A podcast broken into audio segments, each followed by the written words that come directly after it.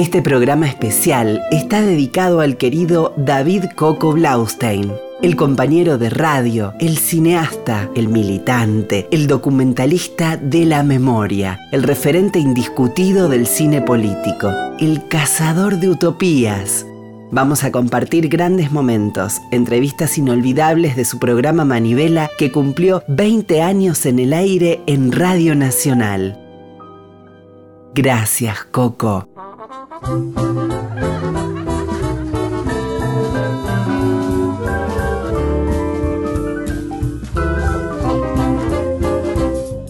Acá estamos, esto es Manivela, un programa dedicado a cine nacional, su presente, su memoria, su futuro. No te distraigas, preste atención a esto que va a escuchar a continuación.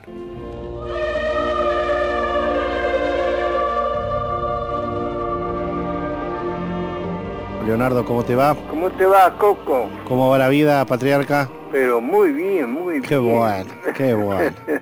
A mí me pone, a mí me, todavía, mira, tengo 56 Sí. y todavía, todavía me pone la piel de gallina esta versión de, de Moreira. Todavía me sigue poniendo la piel Sí, de gallina. sí, ¿eh?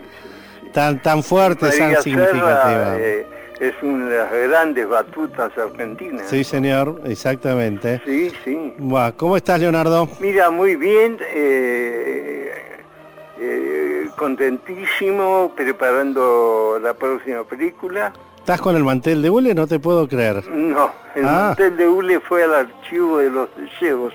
Ajá. Sí, sí, estoy eh, preparando una película que se titula eh, las, eh, Los recuerdos de Simón.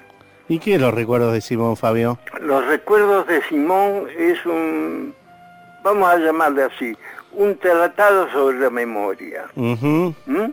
este, basados en, en los recuerdos de- del protagonista que va eh, escudriñando de- dentro, dentro de sí todo lo pasado por su vida hasta que llegue el momento de lo que suponemos es el olvido, que es la verdadera muerte. ¿no? Eh, la desaparición, por así decir, del hombre. ¿Y qué, en qué etapa estás? ¿Terminaste ya el primer tratamiento?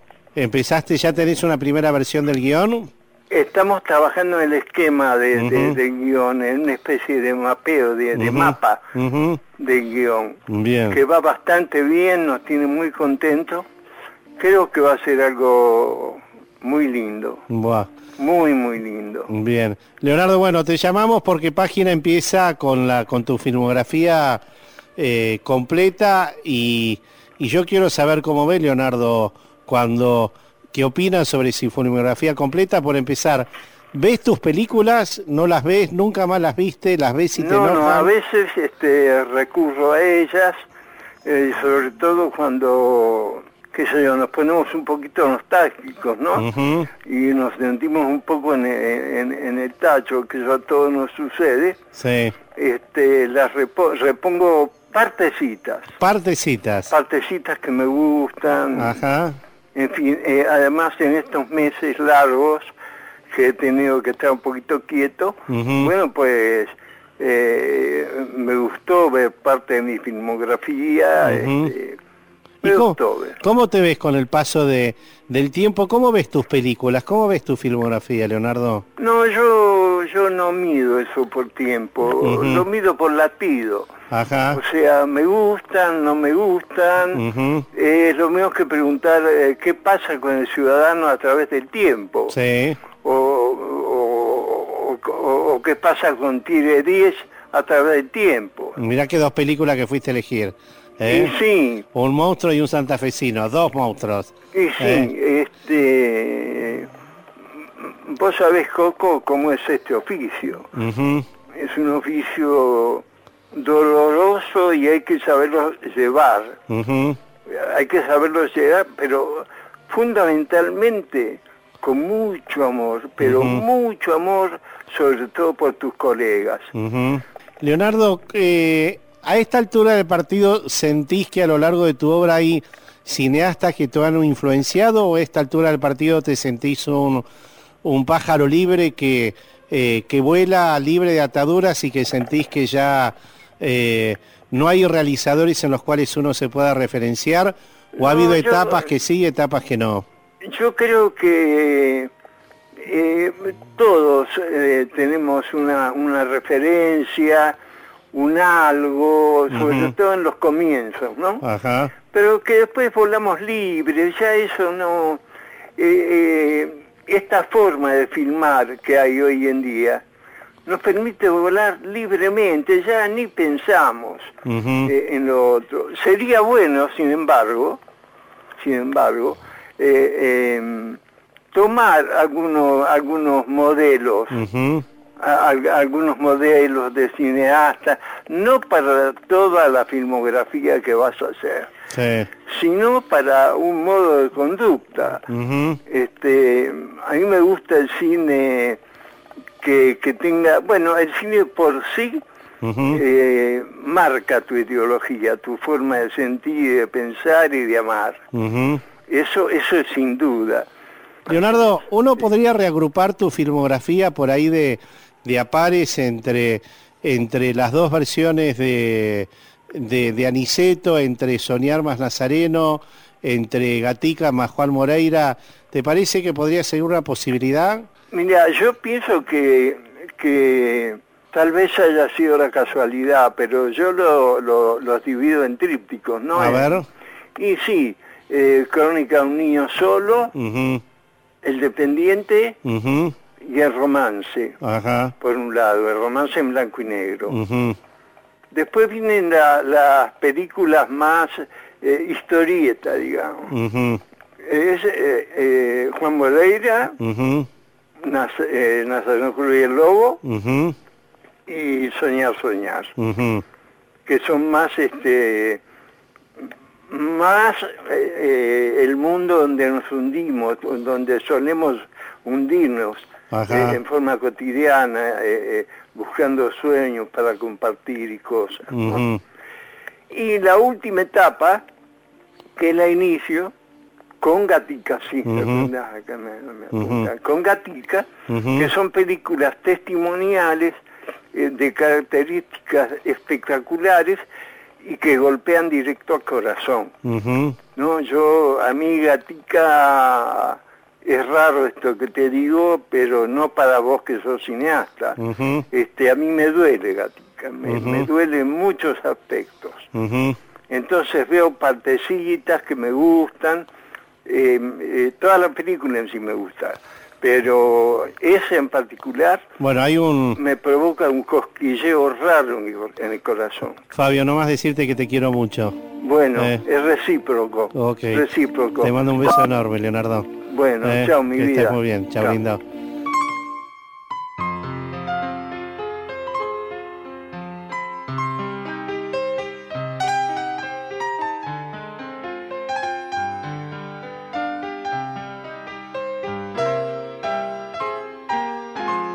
Bohemia juvenil, alegre, loca y gris de un tiempo ya pasado, en donde en un desván, desnuda como el sol, posabas para mí y yo con devoción pintaba con pasión tu cuerpo fatigado. Hasta el amanecer, a veces sin comer y siempre sin dormir. La bohemia, la bohemia el amor, felicidad, la bohemia, la bohemia era una flor de nuestra edad. Recuerdo en aquel bar la mesa del café, feliz nos reunía, hablando sin cesar soñando con llegar la gloria a conseguir. Y cuando algún pintor hallaba un comprador y un lienzo le vendía, solíamos gritar con él y pasear alegres por ahí. La bohemia,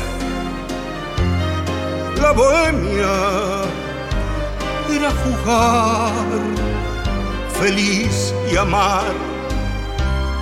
La bohemia la bohemia yo junto a ti triunfar podré. Recordando a Coco Blaustein, entrevistas inolvidables de Manivela.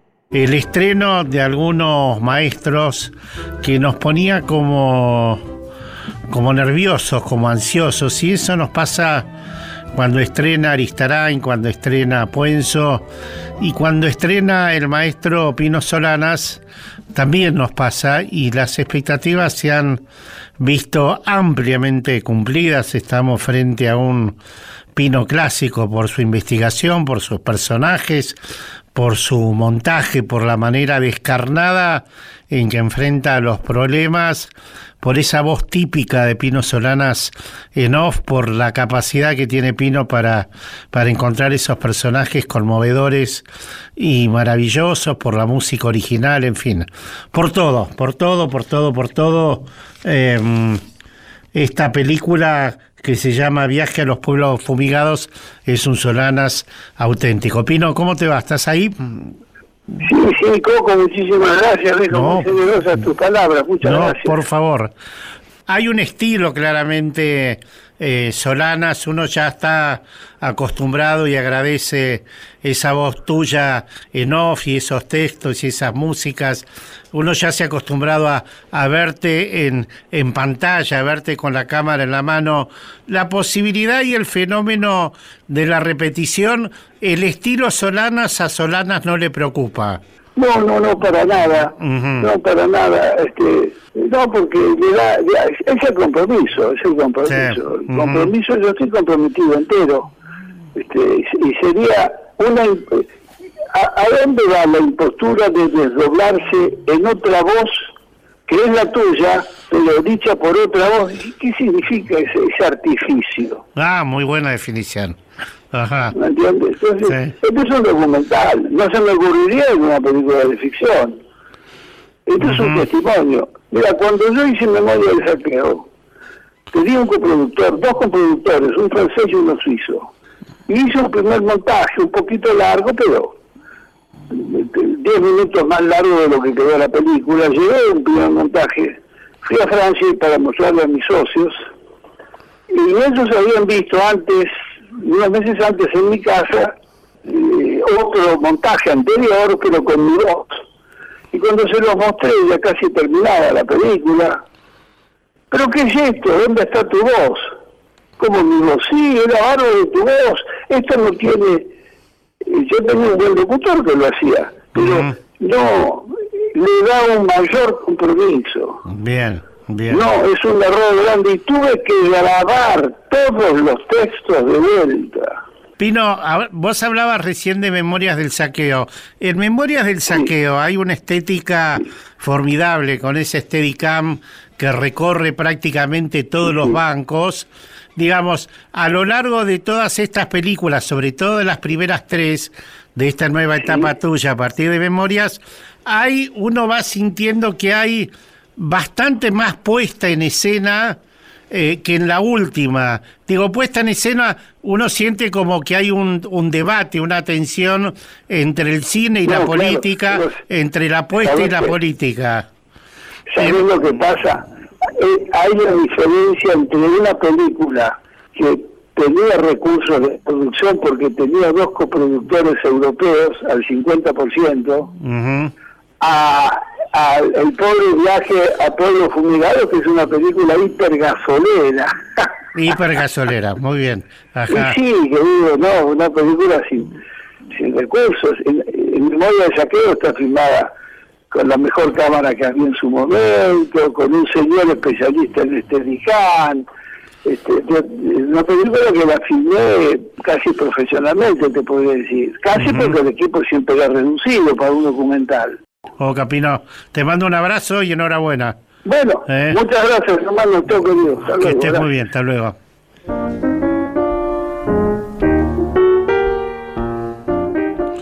Voy a decir tres cosas como forma de despedirlo a Fernando Ezequiel Solanas, que tiene que ver con que eh, yo no me acostumbro todavía a poder dialogar con Fernando Ezequiel Solanas porque vamos a decirlo por milésima vez, uno hace cine por él. claramente uno hace cine por él.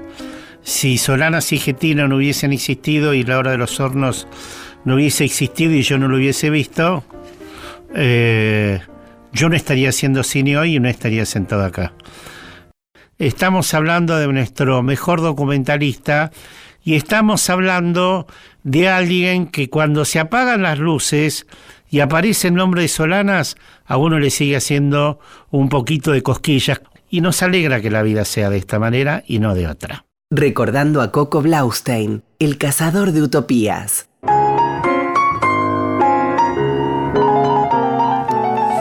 Se estrenó la última película de Pablo Trapero. Vamos a ser muy sintéticos en las alabanzas, pues la película está muy bien. Pero hay un trabajo descollante eh, que a nosotros nos gustó muchísimo, que es el de Graciela Burges, que aparte de ser una querida amiga, es colega de esta radio. Graciela, ¿cómo te va? Bien, Coquito, ¿qué haces? Oíme, me pareció tremendo trabajo el tuyo, Grace, el de, el de trapero. No, no, no, a ver, quiero, quiero, quiero preguntarte, tengo... Eh, ¿A dónde lees los guiones, Graciela Borges? Que es una pregunta que le hago a muchos y a muchas.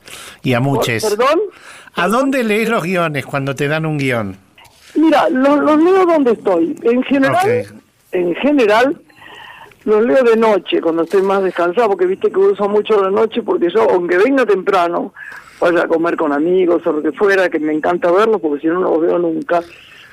Eh, tipo 11, 11 y media de la noche me pongo a, leer. Ajá. Mm, estoy leyendo libros, ¿no? Libros, literatura. Sí, sí, Y cuando tengo guiones, eh, los leo esa hora. Bien. Los leo en su totalidad, después lo pienso, después voy viendo el personaje en, en, perspectiva, a ver qué, qué le encuentro, si sirve para mí, si puedo hacer algo que sea valioso o si no. Ahora, este personaje era un personaje calcadísimo para Graciela Borges, ¿no? Él dice que lo trabajó para mí, de todas maneras. Yo creo que debe ser verdad, porque aparte vos ya hiciste ese tipo de personaje, no te cuesta, pero puntualmente en esta película te vi terriblemente metida en el personaje. Digo, eh, sabes poco, no, no es fácil no meterse con una... Mira, o te metes o no te metes. O lo juzgas porque siempre me dicen, ¿cómo hiciste para ser alguien tan malo? Entonces yo contesto, no lo juzgo, porque no tiene nada que ver conmigo, entonces es muy difícil no juzgarlo, ¿entendés? Ah, pero qué mala, contestó esto, ah, pero qué maldad cuando le dijo... Si lo haces así, eh, no tenés solución. Sí. No tenés solución. Entonces, entonces lo que tenés que hacer es aceptarlo y tratar, esto es muy difícil, de quererlo en el sentido de darle algún perdón a toda esa cosa terrible que este personaje tiene, con algún entendimiento de la cabeza y del corazón, porque si no es terrible, ¿viste? Hacerlo como en un juego, eh, yo te mando un beso enorme, enhorabuena. Vos ya sabés que te quiero y que bueno, cada vez que nos encontramos, sí, señora. damos un abrazo porque estamos en la misma, sí, sí, porque amamos el cine, es verdad. y porque todas las películas que se estrenen somos nosotros. Es verdad, absolutamente. A mí eh. cuando voy a ver estas últimas que vi todas, Ajá la verdad me dio placer. Absolutamente, se disfruta. Y uno es el cine, no, sí, sí, no totalmente. de una manera soberbia. Digo, todos nosotros los trabajadores del cine somos el cine. Bien, te, mando, te mando un beso enorme, Grace, que estés bien, yo también. Un beso, mi amor, que estés bien. un abrazo. Recordando a Coco Blaustein, programa especial con las mejores entrevistas de Manivela. Hermano Tristán, ¿estás ahí? ¿Qué tal? ¿Cómo andás? Un fuerte, fuerte abrazo, Coco. ¿Qué dice, compañero? ¿Cómo anda? Muy bien. Qué pedazo de película que hiciste, ¿eh? Qué pedazo de película. Qué pedazo de cabrón que sos, Bauer. Qué bárbaro. Ah, la verdad que estamos, estamos muy ¿Estás contento? Muchos años de trabajo y la verdad que el impacto tanto aquí como, como en Cuba, como en Montreal, ha sido muy, muy fuerte, muy intenso, muy, muy bello para nosotros. Tristán, quería hacerte un par de preguntas muy personales antes de hablar de la peli. ¿Te acordás a dónde te enteraste de la muerte del Che? Y en la casa de mis viejos, ¿viste? Yo tenía, eh, por esa época tenía ocho años, y me acuerdo, tengo el recuerdo así de un niño que había pasado algo este, triste, recuerdo a mi madre contándomelo, y es más una, una sensación que un recuerdo preciso. Y la otra pregunta que te quería que hacer, que, que, me impresiona, pues, digo, yo vi la peli en La Habana el año pasado, la volví a ver el domingo. Eh, ¿Cómo fue el primer momento en que entras a la casa de Laida March? El primer momento que llego, llego con lo que había encontrado en, los archivos del ejército boliviano, que eran los últimos eh, escritos del Che, escritos que eran hasta ese momento desconocidos para, para todos, incluso para, para Leira. Para mí era muy impresionante porque conocía la casa por las fotografías y, por referencias y Aleida me, me recibió en una de las oficinas que era era despacho del Che, y ahí comenzamos a, conversar y en un momento saco estas fotografías y me acuerdo la, impresión de Leida cuando empieza, por primera duda, si estos si estos eh, manuscritos del Che eran apócrifos o no, ¿no? Y allí ella mirando y enseguida reconociendo la letra y me acuerdo que vio una frase de un texto de Trotsky dijo, él se llevó un libro de Trotsky y acá estos, estos textos son, son auténticos. Y a partir de ese primer encuentro, una relación muy, muy hermosa y, y como dos caminos que se encontraron, ¿no? Por un lado, nosotros que queríamos hacer esta película y ella también que estaba buscando a alguien que, que pudiera tomar todos estos materiales para, para hacer un documental, así que fue, fue muy lindo.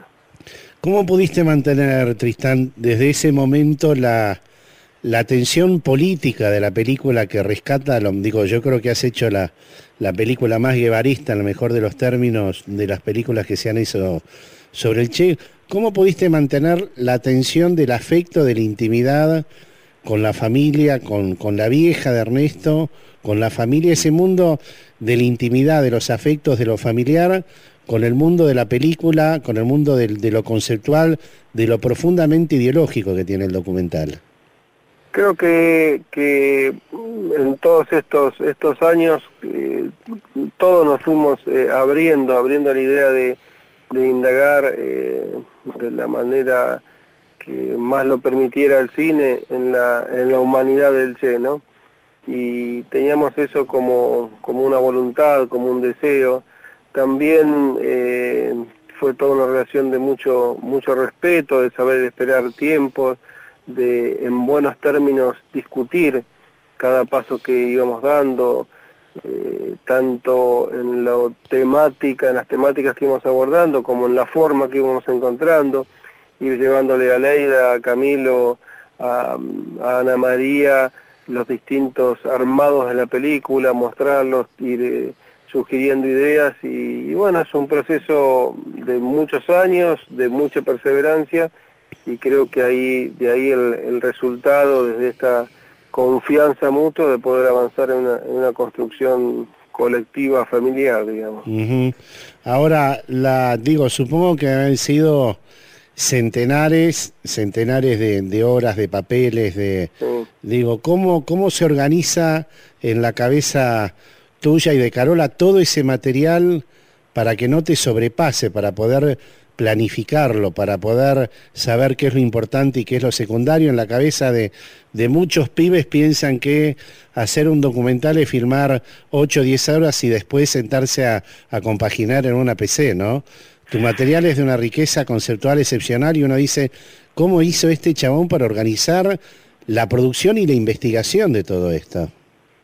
Y creo que es el tiempo, es dedicarle muchos, muchas horas, mucha dedicación a la investigación. Vos pensás que hay muchísimas cosas que han quedado fuera de la película, no solamente las cientos de horas de, archivo del propio Che, sino la cantidad de entrevistas que hemos hecho nosotros a, a aquellos que lo conocieron, a sus parientes, a los que lucharon con él, ha sido muy grande. Sin embargo, la película no cuenta con una sola entrevista, ¿no? Eh, y trabajamos mucho en, seleccionar textos, creo que, la palabra, la palabra del Che fue, fue una de las claves fundamentales. Nosotros en este acercamiento con Aleida, en un momento Aleida empieza a sacar estas pequeñas libretitas que llevaba el Che en su uniforme, donde aparecía la primera escritura, porque se conocían eh, los cuadernos del Che, donde ya hay, una escritura un poco más reflexiva, ¿no? Pero esto de los, primeros cuadernos, donde es casi el impulso y a los pocos eh, instantes del combate, que él se sentaba y ahí se ponía a escribir, esta modalidad que comienza cuando a los 15, 16 años empieza a escribir esos cuadernos filosóficos, creo que esto de trabajar con su palabra, esto de, poder contar con un hombre que reflexiona por sobre su acción, una, acción por cierto muy, dinámica, pero que reflexiona permanentemente sobre ese accionar y que a esta reflexión la hace palabra, me parece que fue un poco esa palabra los, los, eslabones que nos, que nos ayudaron a construir esta, esta cadena dramática. ¿no? Tristan Bauer, el director de la película El Che.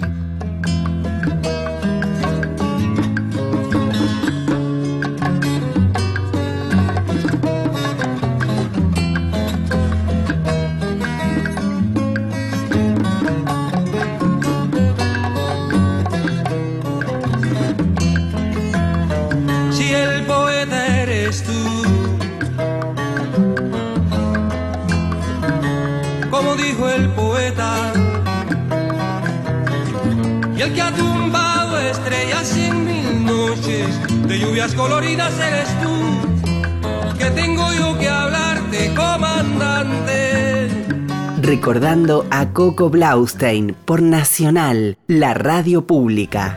Para quienes siguen desde hace 17 años, Manivela saben que tenemos algunos fanatismos.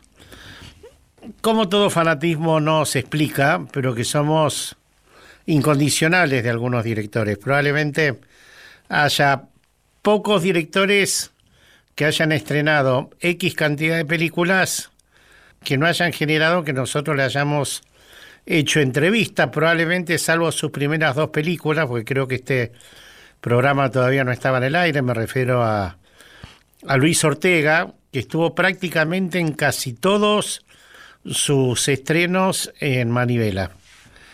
¿Qué nos gusta de, Luis Ortega? No por nada Leonardo Fabio dijo que era su heredero. Nos gustaba en las antiguas películas de Luis una cierta poesía, una mirada muy poética, una forma de poner la cámara, una forma de elegir a sus personajes, una forma de hacer casting con sus personajes. Los diálogos de sus personajes son cosas que, que nos parecían, terminó, que odiamos, raras, entre comillas, y por otra parte la elección de ciertos temas. Luis Ortega tenía una especial debilidad por las pequeñas criaturas y Luis Ortega tenía una especial debilidad por cierta eh, marginalidad. Eh, eso nos gustaba de Luis. Y también nos gustaba el mundo social que tenía Luis Ortega para retratar, un mundo social en la cual ni elegía una visión contemplativa, cristiana, condescendiente de esos personajes, ni hacía una visión ideologizada, politizada de esos personajes. Él ponía la cámara, los contemplaba y trataba de entenderlos y muchas veces en los personajes de Luis Ortega, la mirada de los personajes era su propia mirada, o dicho de otra manera, los personajes miraban a través de la cámara o Luis Ortega hacía mirar a sus personajes a través de la cámara. Y por otra parte, el, otro director del cual nosotros nos, nos consideramos muy fanáticos, lamentablemente estrena muy, pero muy, muy poco, es Adolfo Aristarain. ¿Qué nos gusta Adolfo Aristarain? Nos gusta que no se hace el tonto frente a lo que retrata. Nos gusta que no se hace el tonto frente a lo que elige contar. Eh, nos gusta que elige realidades comprometidas siempre, que le gusta bajar línea, Adolfo.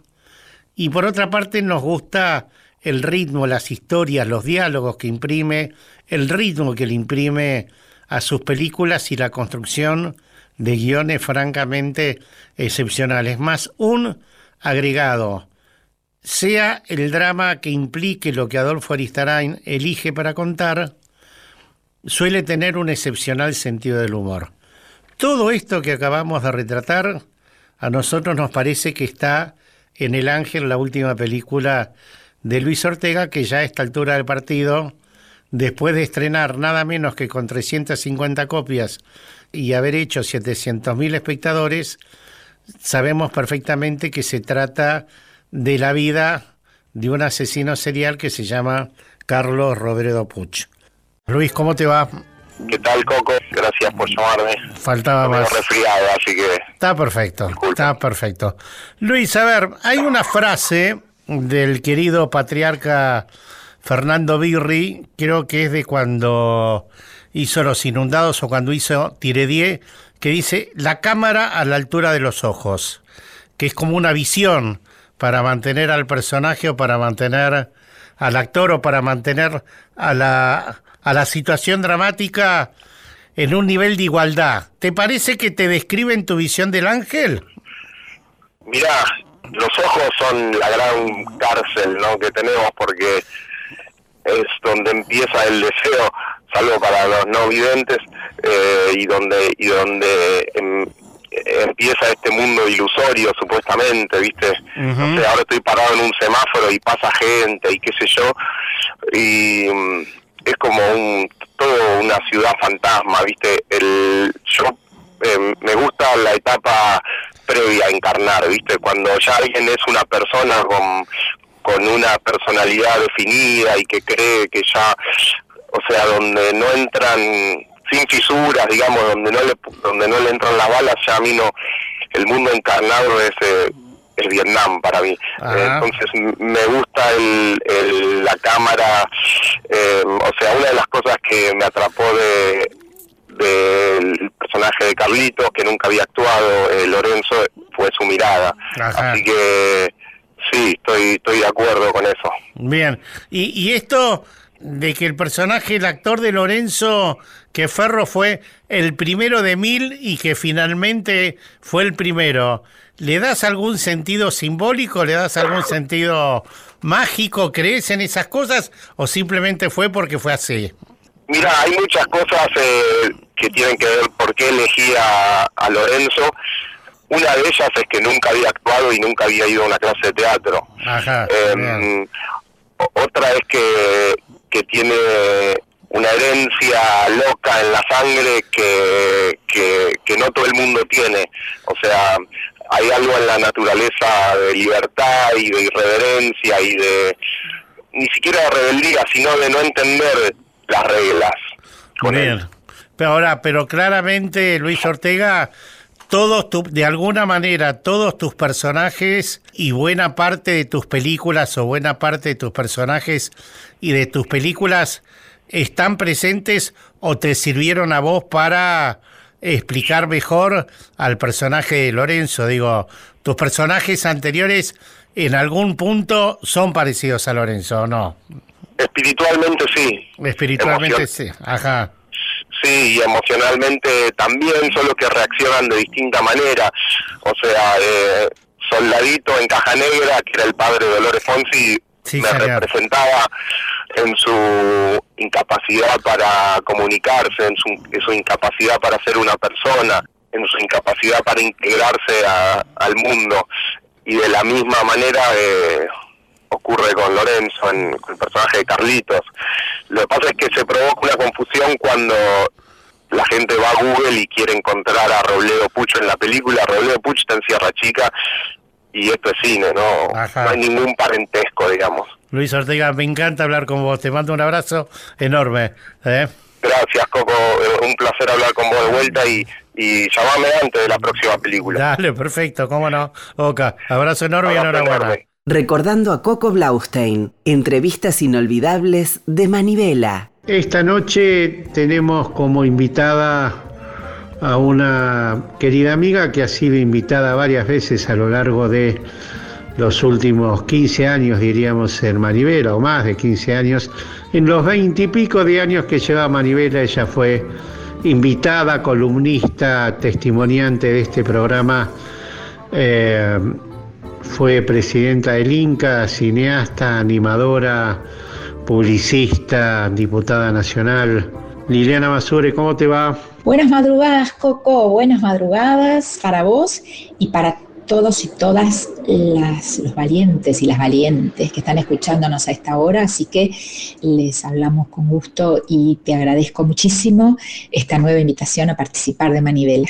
Sería muy largo, pero a mí me gustaría, porque no quiero obviar esa gestión en el Inca, pero simplemente para ordenarte las respuestas y no necesariamente que sea matemática, yo te pediría ¿Qué tres cosas señalás como trascendentes en tu gestión en el Inca y qué cosas te quedaron pendientes en tu gestión en el Inca? Qué buena pregunta. Te podría decir que mis seis años en el Inca fueron de suma felicidad.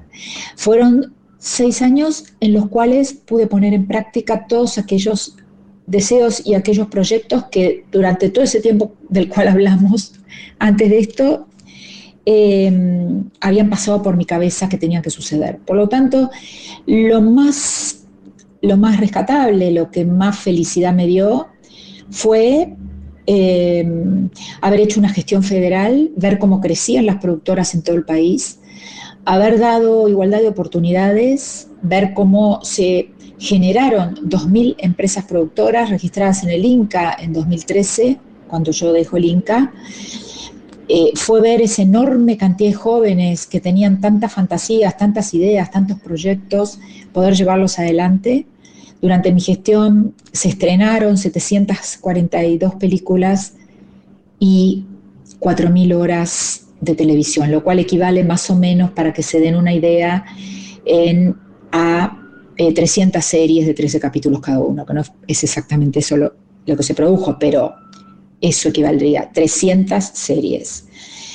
Eh, fue, eh, creo que eso fue la federalización, la, poner en, la, práctica la igualdad de oportunidades y haber logrado que toda la industria audiovisual y todo el sector audiovisual eh, trabajara en red, trabajara en red, trabajara en equipos, eh, trabajara eso. Fue una enorme red nacional y latinoamericana que construimos, porque incluimos a toda Latinoamérica en esa gestión.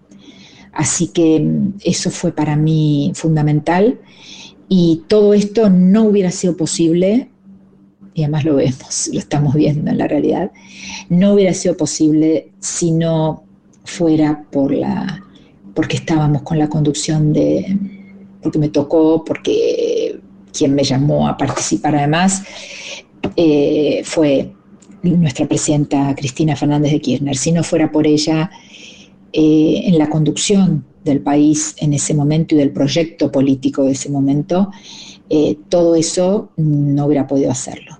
Y en cuanto a las deudas, tengo una gran deuda que es la cineteca, nunca haber podido tener la cineteca o cinemateca o como queramos llamarle, no pude, no pude sacar la cinemateca adelante. Esa fue eh, la gran deuda. Y la otra deuda que es con el diario lunes, porque la veo hoy, es no haber podido empoderar a todos los integrantes de la industria audiovisual, eh, empoderar, que, se empoderaran como correspondía y como, con el poder que teníamos y que habíamos logrado que tuvieran en ese momento en la producción de contenidos.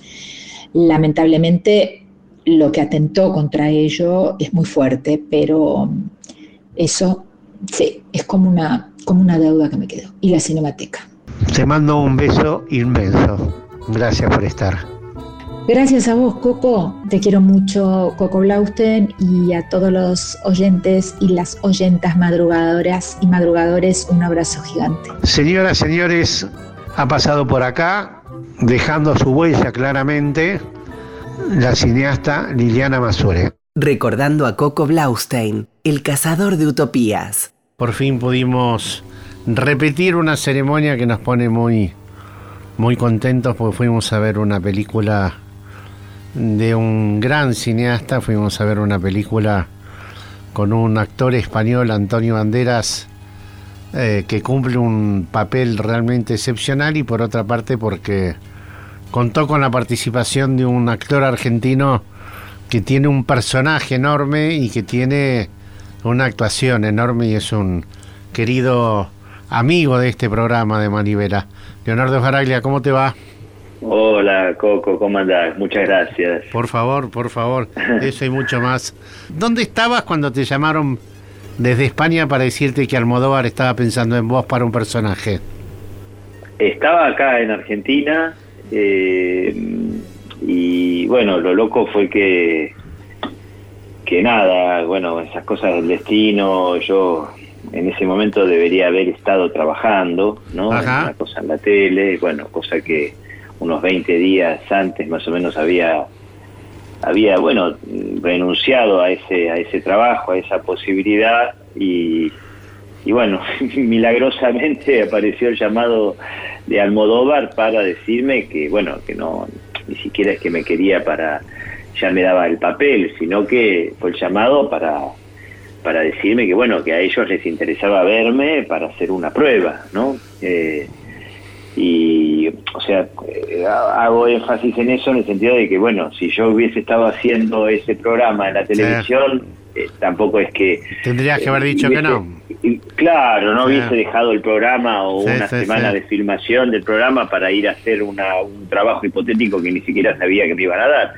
Entonces por eso lo loco digo bueno yo estaba realmente libre en ese momento y y, pude darme el lujo de irme a España a que me vea Almodóvar, ¿no? Muy bien. Ahora, cruzar el charco solamente para que te vea Almodóvar, 13 horas, ¿te mandaron el guion antes y lo leíste, lo leíste en el avión o, hiciste la prueba así? Claro, ellos me mandaron, viste, como como como se hace muchas veces, que te mandan una, una escuela, una separata, con tus escenas, ¿no? Con al menos las escenas que él quería que yo que yo que yo interprete con él, a las cuales él quería como entre comillas juzgarme, ¿no?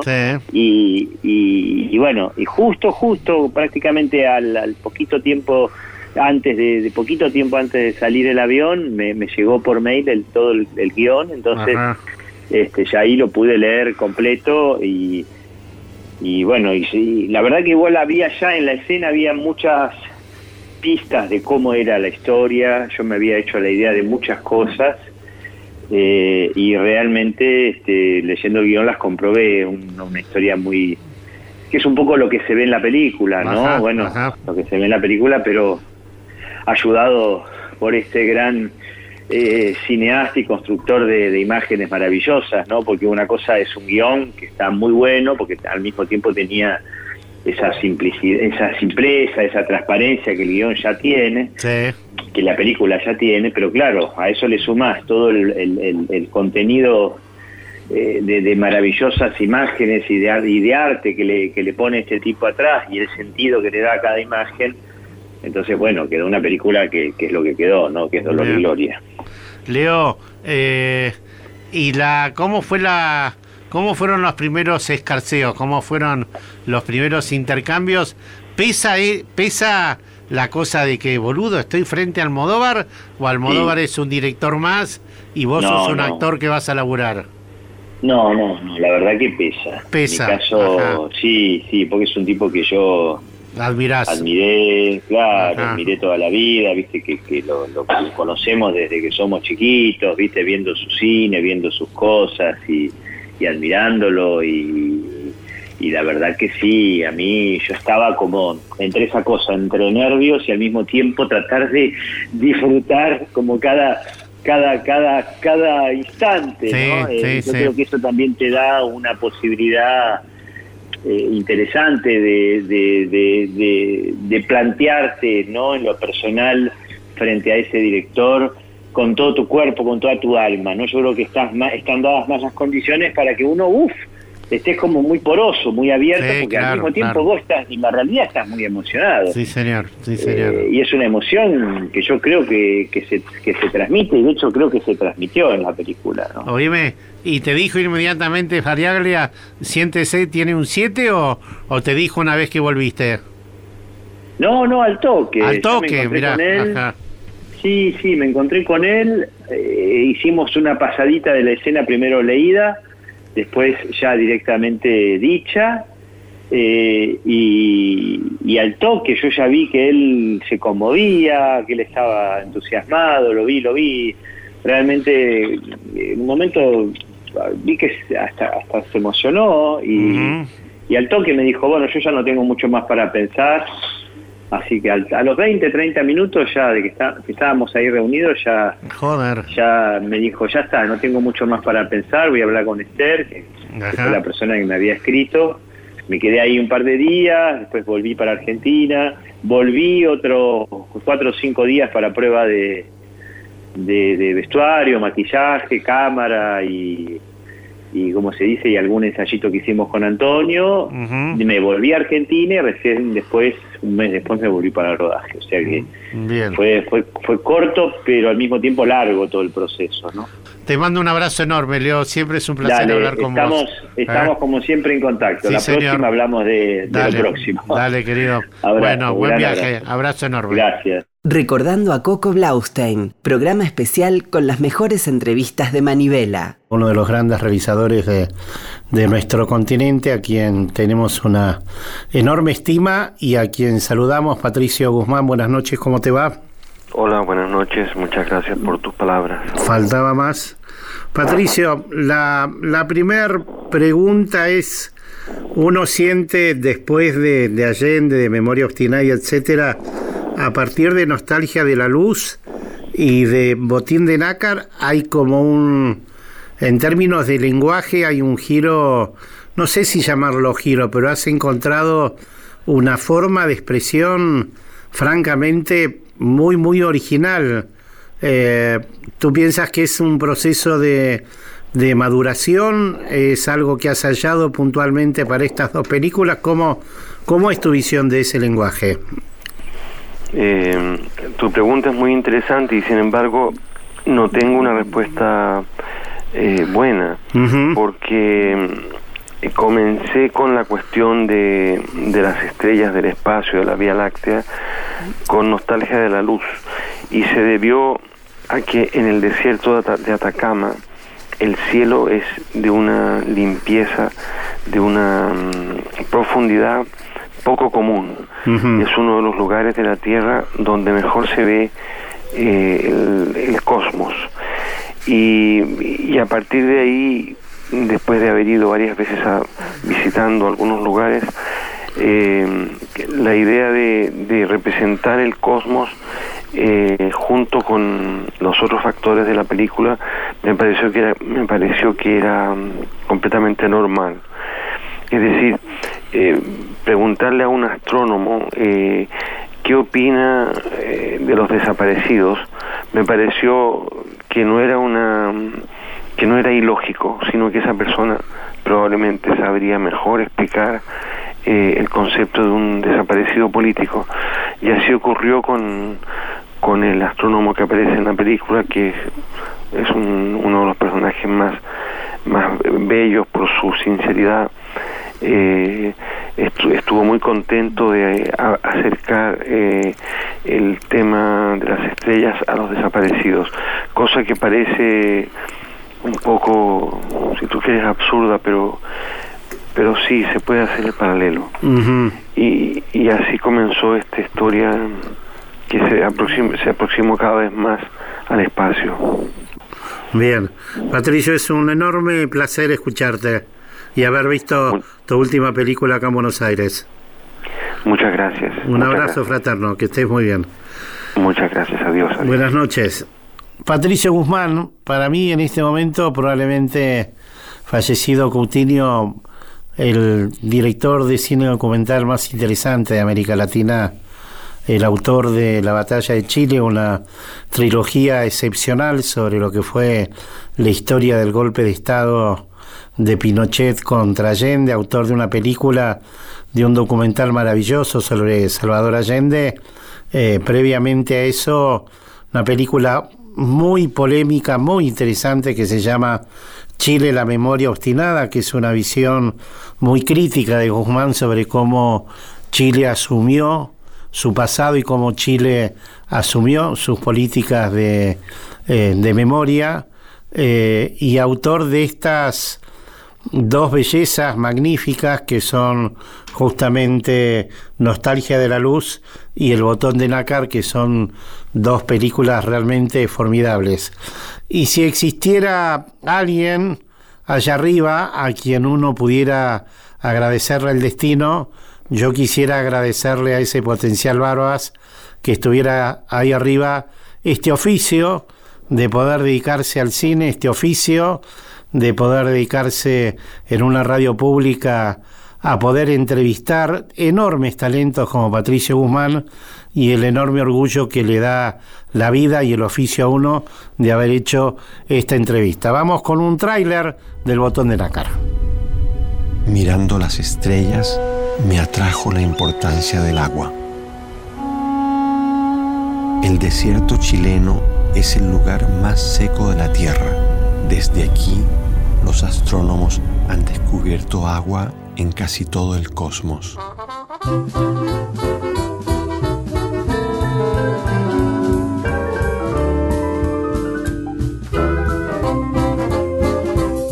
Nos despedimos de este programa especial anunciando que este domingo a las 11 de la mañana se realizará un homenaje a David Coco Blaustein en el Parque de la Memoria.